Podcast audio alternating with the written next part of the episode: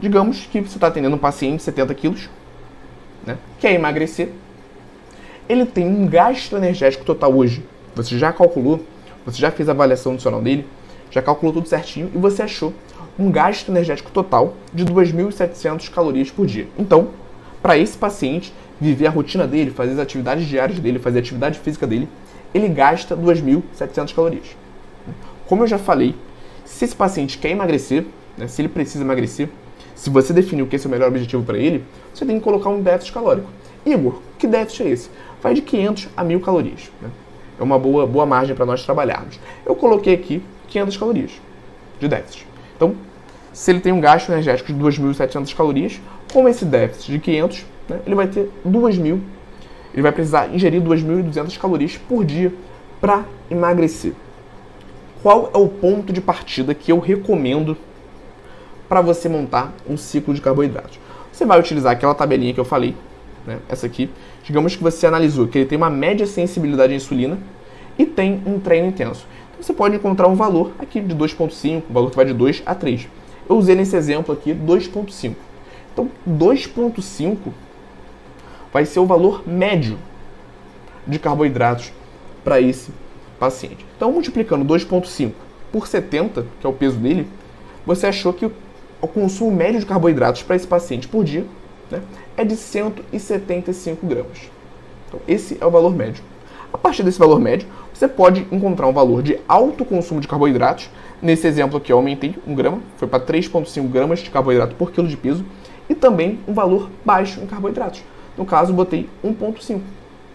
Então, por essa estrutura que eu fiz aqui de definição de carboidratos, eu achei um volume de carboidrato alto, médio e baixo. Tá bom?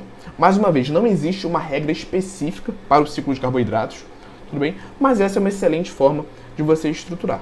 Então, a partir, de, é, a partir desse momento, né, eu só defini os carboidratos que eu vou trabalhar.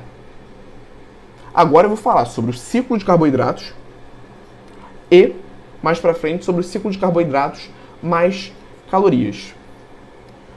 Falando sobre o ciclo de carboidratos. Como eu mencionei, um ciclo de carboidratos nós vamos é, alterar o volume de carboidratos, como eu mostrei aqui, carboidrato alto, médio e baixo, mas para esse paciente manter o consumo do mesmo valor calórico, do mesmo valor energético, eu vou ter também que alterar as outras calorias. Então, vamos começar. Num exemplo aqui, em um dia de carboidrato alto, esse paciente poderia consumir 3,5 gramas de carboidrato, que seria o valor alto, né? 2,5 gramas de, proteína né? e 0,8 gramas de lipídio por quilo. Aqui eu encontro um valor de 2.200 calorias nesse dia.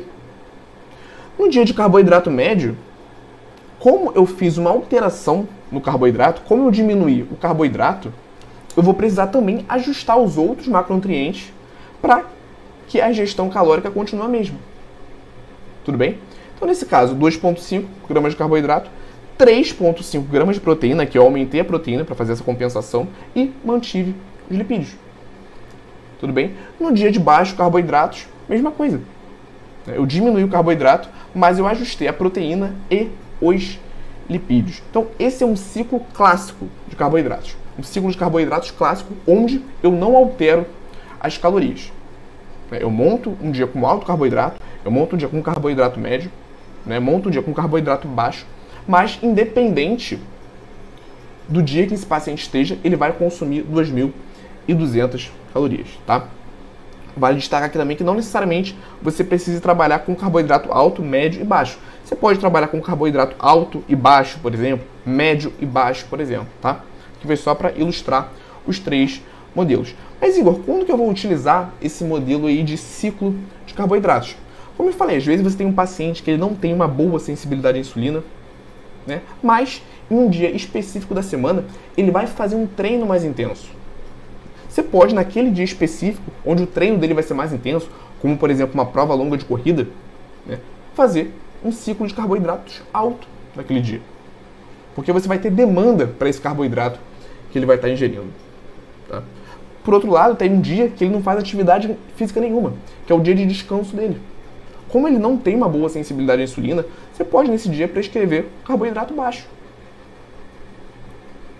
Certo? Então aqui um exemplo para essa diferenciação dos ciclos de carboidratos. Então, o que eu quero que você entenda nesse momento é o seguinte: esse é um ciclo de carboidratos, onde por mais que eu altere o volume de carboidratos da dieta daquele dia, eu não vou alterar né, a ingestão calórica.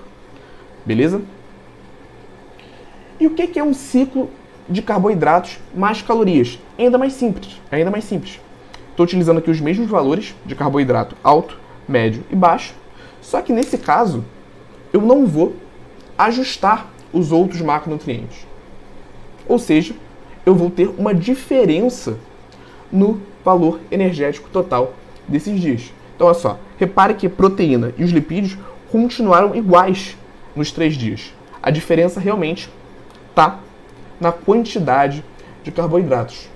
O exemplo é o mesmo, o gasto energético é o mesmo e o VET é o mesmo. Essa é uma opção para você manusear o déficit calórico do seu paciente. Então funciona muito bem para você quebrar o efeito platô para aquele paciente que já está há muito tempo estabilizado, né? não perde, não aumenta a progressão, é, não aumenta a perda de peso há bastante tempo, está né?